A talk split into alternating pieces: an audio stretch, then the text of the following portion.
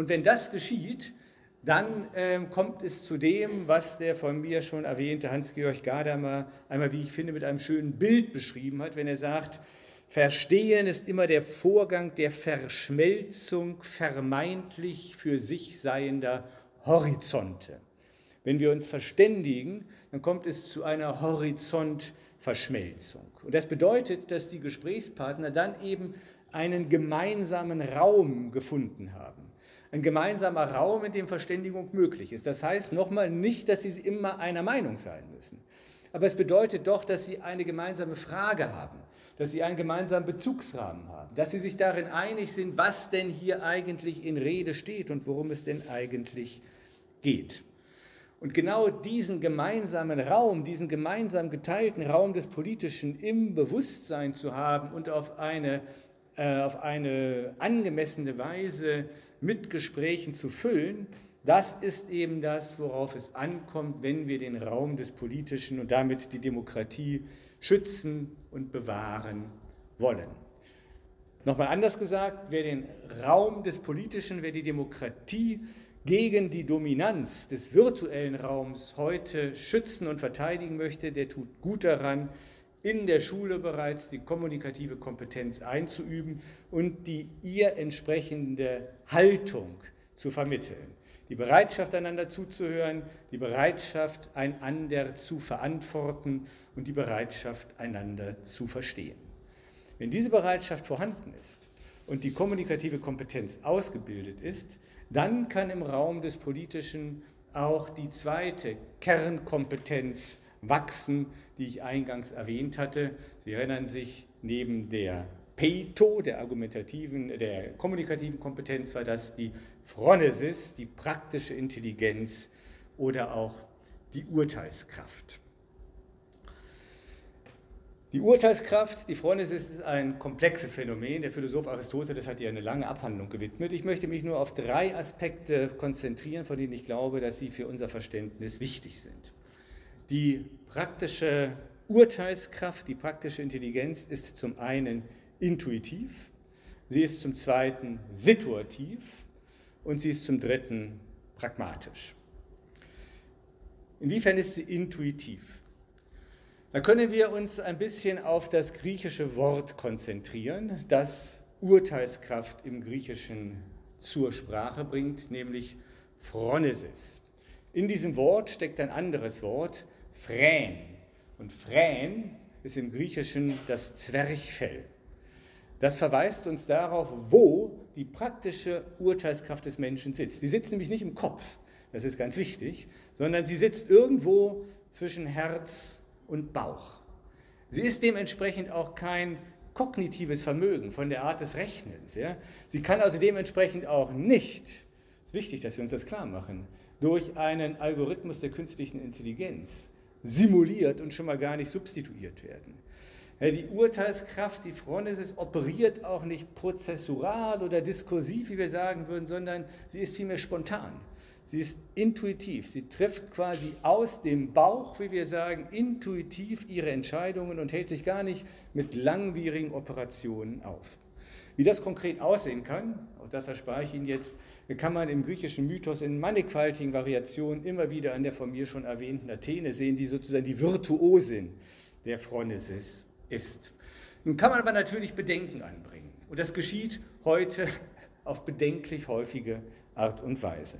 Man kann die Frage aufwerfen, ja, ist denn aber diese intuitive Intelligenz, diese situative Freundin, nicht überaus fehleranfällig? Und wäre es nicht sehr viel sicherer und zielführender, wenn man eben auf der Grundlage gesicherter Daten und nach Maßgabe klar definierter Ziele seine Entscheidungen nach gerade algorithmisch berechnen wollte.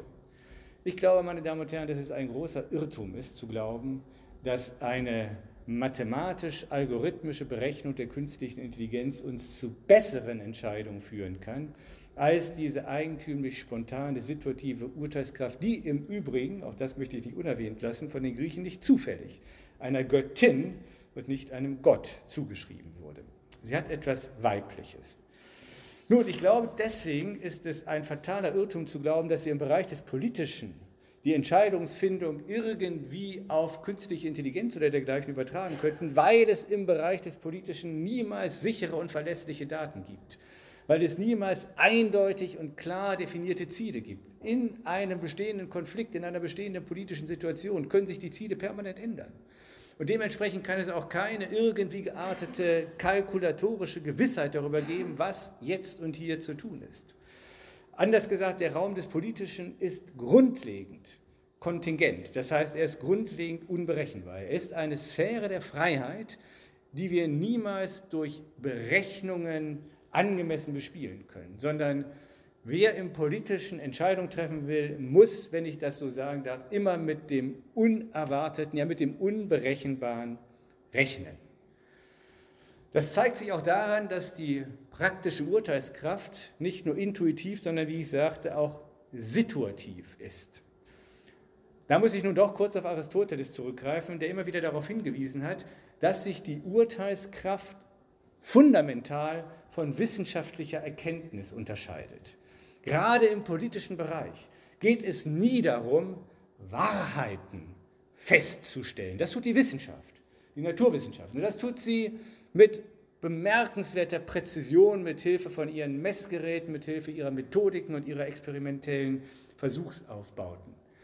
Da geht es immer darum, allgemeingültige Naturgesetze zu ermitteln. Bei der Phronesis, bei der Urteilskraft geht es aber nicht ums Allgemeine, sondern es geht hier immer nur um etwas Konkretes, um eine konkrete Situation. Aristoteles schreibt in seiner nikomachischen Ethik, die Urteilskraft geht nicht auf das Allgemeine, sondern auf die Erkenntnis des Einzelnen. Sie hat es mit dem Handeln zu tun. Das Handeln aber bezieht sich auf das Einzelne und das Konkrete. Deswegen ist im Raum des Politischen eben, wäre es ein großer Irrtum, wenn wir Entscheidungen, die getroffen werden, mit den Prädikaten wahr oder falsch belegen.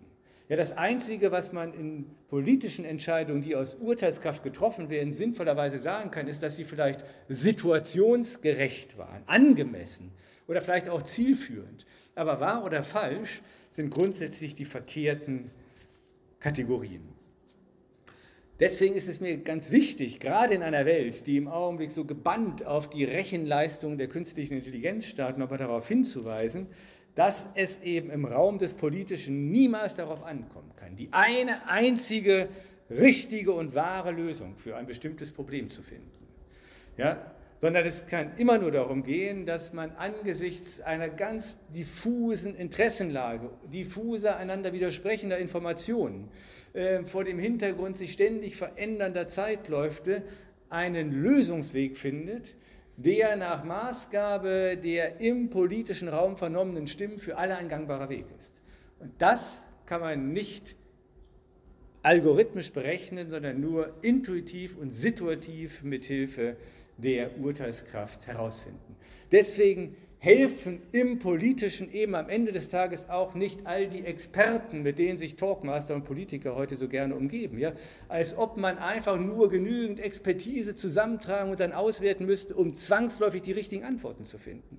Das funktioniert eben nicht. Sondern gute Entscheidungen im Politischen werden da getroffen, wo Menschen den Mut haben, an ihre Intuition zu glauben und mit der Kraft der Phronesis, der Urteilskraft, das zu tun, was gerade getan werden muss. Und dabei geht es eben, und das ist der dritte Punkt, vor allen Dingen um das Praktikable. So wenig, wie es im, bei der Urteilskraft darauf ankommt, dass wir allgemein gültige Naturgesetze auf einen konkreten Fall passgenau anwenden, so wenig geht es bei der Urteilskraft auch darum, bestimmte moralische Gesetze oder Imperative auf konkrete Situationen anzuwenden. Das zu betonen ist mir gerade in der heutigen Situation ganz besonders wichtig, weil wir im politischen Raum gerade eine enorme Aufheizung mit dem, was wir Political Correctness nennen, erleben. Als ob es für die politischen Entscheidungen maßgeblich ist, was nur dem jeweiligen Code der Political Correctness entspricht. Nein, so ist es eben nicht. Die Entscheidungskraft, die Urteilskraft zieht nicht in Betracht, was sich nach Maßgabe eines gerade in Mode befindlichen Codes der Political Correctness so gehört, sondern es geht ihr nur darum, wie in diesem komplexen Gefüge von Informationen, Sachzwängen, Interessen, Erwartungen, Rechtslagen und dergleichen ein für alle Beteiligten gangbarer Weg gefunden werden kann. Es geht also nicht nur nicht um gut und um wahr und falsch, sondern es geht ebenso wenig um gut oder böse. Es geht darum, das Tunliche zu tun, nicht mehr und nicht weniger. Aber genau das, meine Damen und Herren, ist das Schwierigste in einer Situation wie der heutigen, wo eben gerade die jungen Menschen so mit Informationen im Internet überhäuft werden, dass es oft gar nicht mehr möglich ist, eine Intuition für das zu gewinnen, worauf man sich verlassen kann oder was nun zu tun ist. Oder wo eben ähm, bestimmte autoritär auftretende moralische Codes der Political Correctness ähm, über die jungen Leute hereinbrechen. Ich glaube, da ist es ganz wichtig, dass wir gerade auch in der Schule Wert darauf legen, dass diese Urteilskraft, die sich von alledem frei macht, eingeübt wird. Man kann sie nicht irgendwie methodisch vermitteln. Man kann sie nur immer wieder einüben und dergleichen mehr. Wie das möglich ist, darüber will ich gleich zum Ende noch ein paar Worte sagen. Also, ich glaube, es ist entscheidend wichtig, dass wir einerseits die kommunikative Kompetenz, andererseits die Urteilskraft als wichtigste oder als zumindest Schlüsselkompetenzen begreifen, die zu vermitteln, einzuüben und zu bilden, heute angesichts der bevorstehenden Herausforderungen unseres Gemeinwesens von zentraler Bedeutung für die Schulbildung sind. Vor allen Dingen deswegen, weil es eben Urteilskraft und kommunikative Kompetenz sind, die dann auch noch die dritte Kernkompetenz des Politischen vorbereiten, die ich noch kurz erwähnen möchte, nämlich das Handeln. Klar ist, wer nicht handlungsfähig ist, kommt auch nicht in die Zukunft. Wir brauchen heute Handeln. Ich weiß nicht, wie es Ihnen geht, meine Damen und Herren, aber ich habe in den letzten 16 Jahren massiv darunter gelitten, dass in der Politik so wenig gehandelt wurde, dass da viel ausgesessen wurde, dass man die Entscheidungen von der Politik auf den Markt übertragen hat dass eben nicht couragiert Visionen und politische Ideen verfolgt worden sind, dass auch vergleichsweise wenig diskutiert wurde. Nein, wir brauchen Handeln, um in die Zukunft zu kommen. Aber auch nicht nur das.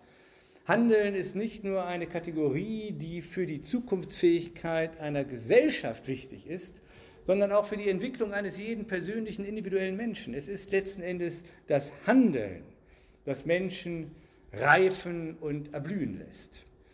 Ganz wunderbar herausgearbeitet hat das die Philosophin Hannah Arendt in ihrem großartigen Werk Vita Activa, geschrieben in den 1950er Jahren, worin sie formuliert, handelnd und, sprechend, pardon, handelnd und sprechend offenbaren die Menschen, wer sie sind. Handelnd und sprechend zeigen sie die personale Einzigartigkeit ihres Wesens. Ihr Handeln, sagt sie, ist diejenige Tätigkeit, in der sich das Menschsein selbst offenbart. Wenn wir handeln, meine Damen und Herren, tun wir etwas zutiefst Humanes, etwas zutiefst Menschliches. Indem wir uns, indem wir uns handelnd in der Welt betätigen, zeigen wir uns in der Welt. Indem wir handeln, entfalten wir die in uns schlummernden Potenziale und wachsen und reifen. Und ich glaube, deswegen ist es die Aufgabe der Schule, junge Menschen darin zu unterstützen, handlungsfähig zu sein. Aber eben nicht nur deshalb, sondern auch deswegen, weil die Handlungsfähigkeit für den Bestand und die Blüte, um diese Formulierung auch einmal zu verwenden, eines demokratischen Gemeinwesens unbedingt notwendig ist. Politisches Handeln aber ist letztlich überhaupt nur da möglich, wo es aus dem Raum des Politischen erwächst, wo es durch Kommunikation, durch Diskurs und durch Debatte und durch eine gesunde Urteilskraft motiviert ist.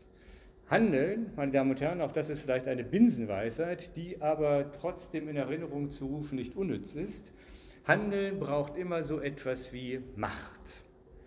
Macht ist anders, als manche Leute heute glauben. Manche Leute heute glauben nicht etwa irgendetwas Fouibet, wovon man besser die Finger lässt, sondern Macht ist etwas zutiefst Kostbares, weil Macht die Energie darstellt, die Menschen brauchen, um Veränderungsprozesse anzustoßen. Und wir brauchen heute Veränderungsprozesse, also brauchen wir Macht.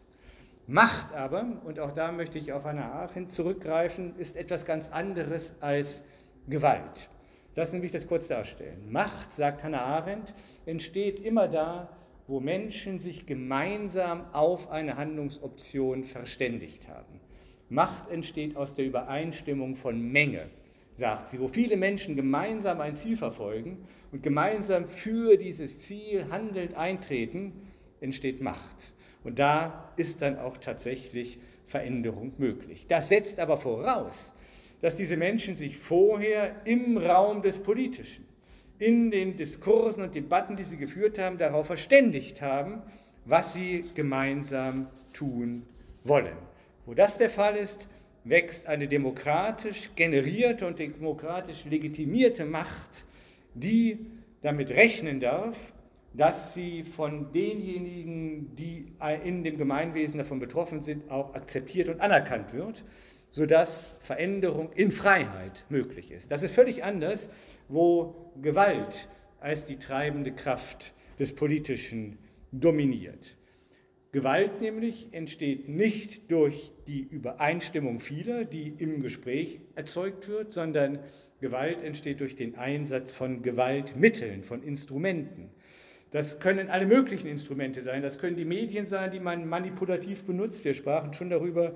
Das können Waffen sein, das können Geheimpolizei sein. Auch damit haben wir ja in Deutschland Erfahrung. Das kann alles Mögliche sein. Aber immer ist es so, dass da, wo nicht die Macht, sondern die Gewalt den Raum des Politischen besetzt, die Freiheit zunichte gemacht wird. Denn dann geht es nur noch darum, dass bestimmte Ziele der Regierenden oder der Herrschenden durchgesetzt wird. Und da kann man dann natürlich kalkulieren, da kann man berechnen, da kann man effizient und funktional seine Gewaltmittel einsetzen, um die Freiheit der Menschen zu zerstören und seine eigenen Interessen durchzusetzen. Das, meine Damen und Herren, ist nicht das Modell von Demokratie, das wir in der westlichen Welt auf dem Boden der griechischen Philosophie entwickelt haben und von dem ich glaube, dass es uns immer noch heilig ist oder wenigstens doch heilig sein sollte. Das ist ein anderes Gesellschaftsmodell, das aber gerade in der Welt erheblich im Vormarsch ist. Wer wissen möchte, wie Gewaltherrschaft funktioniert im Zeitalter von digitaler Technologie, der blicke bitte in die Volksrepublik China. Da kann man das minutiös studieren. Dort wird dieses Programm exekutiert. Dort sieht man aber auch, dass auf diese Weise genau dasjenige zerstört wird, um dessen Willen wir seit der griechischen Antike in Europa die Demokratie etabliert haben, nämlich menschliche Freiheit, menschliches Miteinander, menschliche Grundqualitäten, sagen wir einfach Humanität. Dasjenige, was wir brauchen, wenn wir Zukunft gewinnen wollen und dasjenige, für das einzutreten und für das die nötigen Grundvoraussetzungen zu schaffen, Schule heute, wie schon immer, aber heute vielleicht mehr denn je in der Verantwortung steht.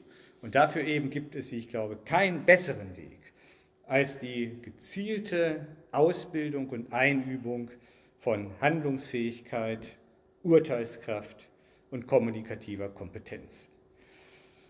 Nun war das alles sehr philosophisch, was ich Ihnen gesagt habe, und bestimmt wollen Sie jetzt noch von den Philosophen wissen, wie man das denn praktisch machen kann.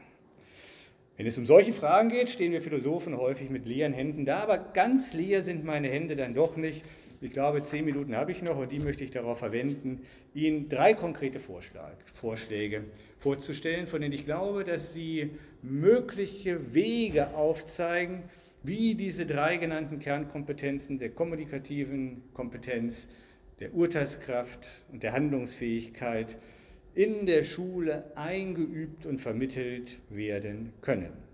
Klar dabei ist, deswegen betone ich das Einüben immer wieder so sehr, dass sich solche Kompetenzen eben nicht rein kognitiv oder theoretisch vermitteln lassen. Ja, schon Sokrates hat immer gesagt, niemand wird dadurch tapfer, dass er eine Abhandlung über die Tapferkeit liest, sondern das muss man einüben. Und niemand wird dadurch weise, dass er philosophische Bücher liest. Auch Weisheit ist etwas, was praktisch im tätigen Leben immer wieder eingeübt werden muss. So ist es bei allen Kompetenzen. Ich meine, das wissen wir auch. Man wird auch nicht zu einem Virtuosen, zu einer virtuosen Violinistin dadurch, dass man sich viele YouTube-Videos über Geigespielen anschaut. Nein, man muss es praktisch einüben. Und genauso ist es auch mit den Kompetenzen, von denen ich hier heute Abend gesprochen habe. Kommunikation, also das Vernehmen, das Verantworten, das Verständigen muss eingeübt werden. Urteilskraft, situativ, intuitiv, praktisch muss eingeübt werden. Und Handeln naheliegenderweise lernt man auch nur dadurch, dass man handelt. Wie kann das nun gehen? Der erste Vorschlag, den ich unterbreiten möchte, betrifft die kommunikative Kompetenz. Da gibt es, wie ich finde, ein ganz wunderbares Format, von dem ich weiß, dass es in der Winfried-Schule auch bereits eingeübt wird. Deswegen trage ich hier ein bisschen, was Philosophen gerne tun, Eulen nach Athen. Aber ich würde mir noch ein bisschen mehr davon wünschen. Vielleicht ahnen schon die einen oder anderen, äh, wovon ich rede. Ich rede von dem, was man das Debattieren nennt oder die Debatte. Sie wissen, es gibt diese Kampagne Deutschland debattiert oder Jugend debattiert, ich weiß gar nicht genau, wie sie heißt, obwohl ich selber mal vor langen Jahren diese Kampagne mit aus der Taufe gehoben habe, als ich in Tübingen zu meiner Studienzeit den ersten deutschen Debattierclub gegründet habe. Und ich glaube nach wie vor daran, dass das Debattieren, dieses spielerische Debattieren etwas ganz, ganz Kostbares ist, wenn es darum geht, diese argumentative, kommunikative Kompetenz einzuüben, von der ich gesprochen habe. Ich weiß nicht, wie Sie das Format kennen, ich will es nur kurz beschreiben. Es ist eher ein spielerisches Setting, bei dem eben eine Frage im Raum steht, die von zwei unterschiedlichen ähm, Parteien quasi je unterschiedlich beantwortet wird. Äh, meistens ist es eine Ja- oder Nein-Frage. Die eine Partei votiert für Ja, die andere Partei votiert für Nein. Es gibt dann sozusagen die Hauptredner, die in kurzen Statements ihre Position darlegen. Dann wird das ganze Auditorium daran beteiligt und darf mitdiskutieren und am Ende wird noch einmal abgestimmt und dann sieht man, ob es einer Partei gelungen ist, sozusagen Stimmen für sich zu gewinnen und auf diese Weise das Meinungsbild zu verändern. Wenn es einer Partei gelungen ist, dann hat die gewonnen. Das ist sozusagen das Spielerische daran. Aber es ist ein Spiel und das ist ganz wichtig. Es ist ein Spiel, was sich auch darin bekundet, dass man durchaus, wenn man das schon öfter gemacht hat, auch einmal eine Meinung in dem Raum der Debatte vertritt, die gar nicht die eigene Meinung ist, um einfach mal in die Schuhe des anderen zu schlüpfen oder eine andere Denkweise auszuprobieren. Was man aber ganz wunderbar lernen kann, ist hier wirklich dieses achtsame Hören auf das, was andere sagen. Auch das verantwortete Antwort geben, indem man eben nicht nur sagt, was man selber gerade im Kopf hat, sondern auf das die passende Antwort gibt, was andere gesagt haben. Und natürlich geht es auch hier darum, dass man sich verständlich machen kann in einer solchen Debatte. Ich meine also, Debatten sollten häufiger an einem Gymnasium stattfinden. Nach meinem Dafürhalten, da können wir gerne dann auch gleich drüber beim, was weiß ich, äh, miteinander reden. Äh, ich würde sagen, schon ab der Mittelstufe von mir aus, ab der 8. Klasse, einmal im Monat im Deutschunterricht oder später in Profi oder wo auch immer, ein gerade aktuelles Thema, was die Schülerinnen und Schüler selber bestimmen dürfen, worüber sie gerne miteinander debattieren wollen. Und dann macht man mal eine Stunde und spielt dieses Debattenspiel. Ich glaube, es würde viel für die politische Kompetenz unserer jungen Generation bewirken, wenn man das regelmäßiger machen würde. Davon abgesehen, weiß ich nur aus eigener Erfahrung, macht es auch Spaß. Ich werde nie die Debatte vergessen, was Sie gerade sagen. Es war eine Jubiläumsdebatte, ähm, wo es um die Frage ging, ist schon eine Weile her, wie Sie gleich merken werden, ob die Skyscraper nach dem Anschlag wieder aufgebaut werden sollen. Und ich war bei der Partei, die für Nein votierte, und mein Mitstreiter war Andreas Platthaus, der ist inzwischen ähm, Leiter des FAZ-Feuilletons. Und dessen zweiminütiger Redebeitrag bestand darin, dass er kein Wort sagte. Und danach war klar, dass wir die Debatte gewonnen haben. Das war geil. Na gut, okay, lassen wir das. Ich sage nur, es kann Spaß machen.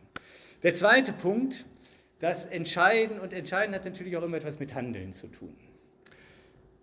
Projektarbeit ist in der Schule ja durchaus inzwischen etabliert und angekommen. Ähm, und ich glaube, das ist auch gut so. Denn ich denke, gemeinsam ein Projekt zu entwerfen und umzusetzen, aus der Theorie in die Praxis zu überführen, ist etwas, was für eine Gruppe von Schülerinnen und Schülern eine ganz kostbare Erfahrung ist, die sie auch fit macht für Demokratie und für den Raum des Politischen. Auch hier trage ich, glaube ich, wieder Säulen, äh, Säulen sage ich schon, Eulen nach Athen, äh, sage ich Ihnen nichts Neues, aber auch hier würde ich mir etwas mehr wünschen. Und ähm, auch so in Gesprächen, die ich geführt habe, ist mir deutlich geworden, Schülerinnen und Schüler, junge Leute wollen eigentlich gerne sich auch gesellschaftlich engagieren. Sie wollen sich ökologisch oder sozial engagieren. Wie wäre es denn, wenn wir regelmäßiger ähm, Projekte von Schülergruppen, von Klassen oder Kursen ähm, etablieren, bei denen es wirklich darum geht, gemeinsam sich etwas zu überlegen, wie man im öffentlichen Raum der Stadt oder des Kreises oder wie auch immer ein Projekt durchführt, sichtbar macht, erkennbar macht. Wo man eben gemeinsam darum ringt und streitet, was wollen wir jetzt genau machen, wie wollen wir es machen, wie können wir gemeinsam einen guten Weg finden. Entscheidungsfindung, um es dann in die Praxis zu übersetzen. Ich glaube, das wäre eine schöne Übung, bei der die jungen Menschen auch erfahren können, welche Freude es macht und welche Befriedigung darin liegt, eben solche Projekte zu verwirklichen. Dafür mehr Freiraum in, der, in den Curricula der Schule zu entwickeln, wäre, glaube ich, eine lohnende Überlegung, wenn es darum geht, die politischen Kernkompetenzen, von denen ich heute gesprochen habe, noch stärker zu propagieren und zu vermitteln oder eben auch einzuüben. Ja, und da gibt es noch einen dritten Vorschlag, ähm, der passt hier vielleicht gar nicht hin, aber weil er mir so wichtig ist, möchte ich ihn ja doch noch gesagt haben, der beschäftigt mich, mich schon lange. Ich votiere nämlich dafür, dass wir die Schulzeit um ein Jahr verlängern, die Schulpflicht vor allen Dingen um ein Jahr verlängern, dass wir nachdem die normale Schulzeit mit den entsprechenden ähm, Abschlüssen an ein Ende gekommen ist, noch ein Jahr dranhängen, das ausschließlich der praktischen Arbeit gewidmet ist. Der Bundespräsident hat ja unlängst die Idee vorgetragen, wie es, dass es doch vielleicht eine gute Sache wäre, wenn man so etwas wie eine allgemeine Dienstpflicht in Deutschland einführt. Für junge Menschen, vielleicht nicht nur für junge Menschen an der Schwelle zum Erwachsenwerden, ein Jahr lang in sozialen Einrichtungen zu arbeiten, so wie es früher mal war. Ich gehöre auch noch zu denen, die irgendwann 18 Monate Zivildienst gemacht haben. Ja. Und es hat mir nicht geschadet, behaupte ich jedenfalls. Also, der Bundespräsident hat für so etwas votiert und ich glaube, es wäre eine schlaue Sache, einfach die Schulpflicht um dieses Pflichtjahr zu erweitern, um zu sagen, wenn es denn überhaupt die Idee auch der Schulpflicht ist, dass, sie Sorge, dass die Schule dafür Sorge tragen soll, dass die Menschen in einem Gemeinwesen die Kompetenzen erlernen, die wir für den Erhalt der Demokratie brauchen, dann wäre es naheliegend zu sagen, ja, dann lass uns doch ein Jahr lang wirklich die Werte die unser europäisches Gemeinwesen tragen, lasst uns sie doch einfach praktisch leben und dafür uns einsetzen. Und wenn es nach mir ginge, dann machen wir das Ganze sowieso gleich im europäischen Maßstab innerhalb der Europäischen Union. Das heißt, man geht ein Jahr in ein anderes europäisches Land, trifft da ähm, Jugendliche aus anderen europäischen Ländern, arbeitet für eine Zeit seines Lebens gemeinsam für die europäischen Werte. Sie haben innerhalb von kürzester Zeit ein europäisches Bürgerbewusstsein. Sie haben Netzwerke von jungen Menschen, die über den ganzen Kontinent gehen. Und sie haben eine Wertgrundlage geschaffen, die wir heute alle brauchen, wenn wir den Herausforderungen des 21. Jahrhunderts begegnen wollen. Und das beginnt hier und jetzt in der Schule. Lassen Sie uns gemeinsam dafür eintreten. Ich danke Ihnen.